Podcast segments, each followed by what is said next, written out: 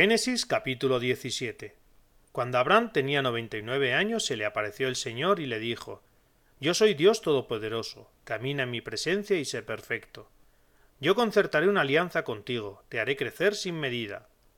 Abraham cayó rostro en tierra y Dios le habló así Por mi parte esta es mi alianza contigo, serás padre de muchedumbre de pueblos.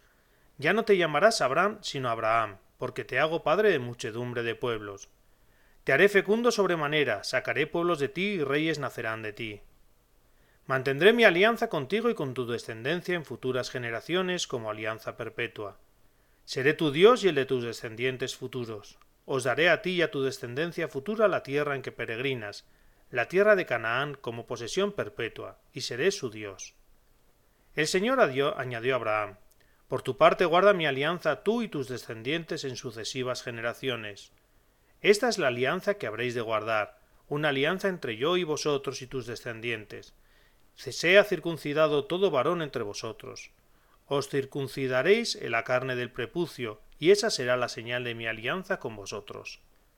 A los ocho días de nacer serán circuncidados todos los varones de cada generación, los nacidos en casa y los comprados con dinero a extranjeros que no sean de vuestra raza. Deberán ser circuncidados los nacidos en casa y los comprados con dinero.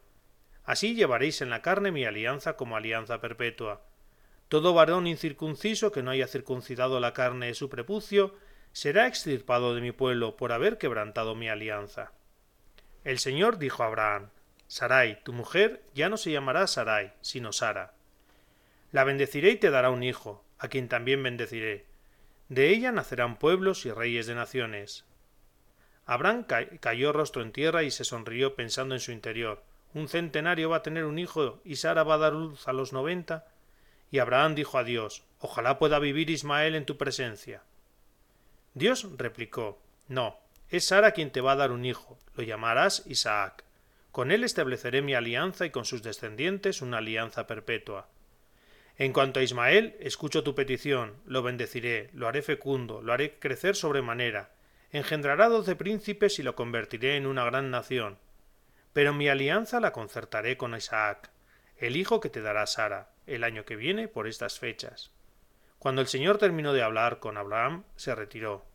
Entonces Abraham tomó a su hijo Ismael, a todos los nacidos en su casa y los comprados con dinero, a todos los varones de su casa y los circuncidó la carne del prepucio aquel mismo día, como le había dicho Dios.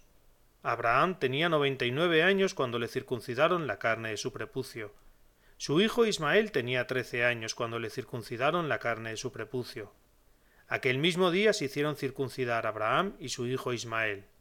Y todos los varones de su casa, los nacidos en casa y los comprados con dinero a extranjeros, fueron circuncidados con él.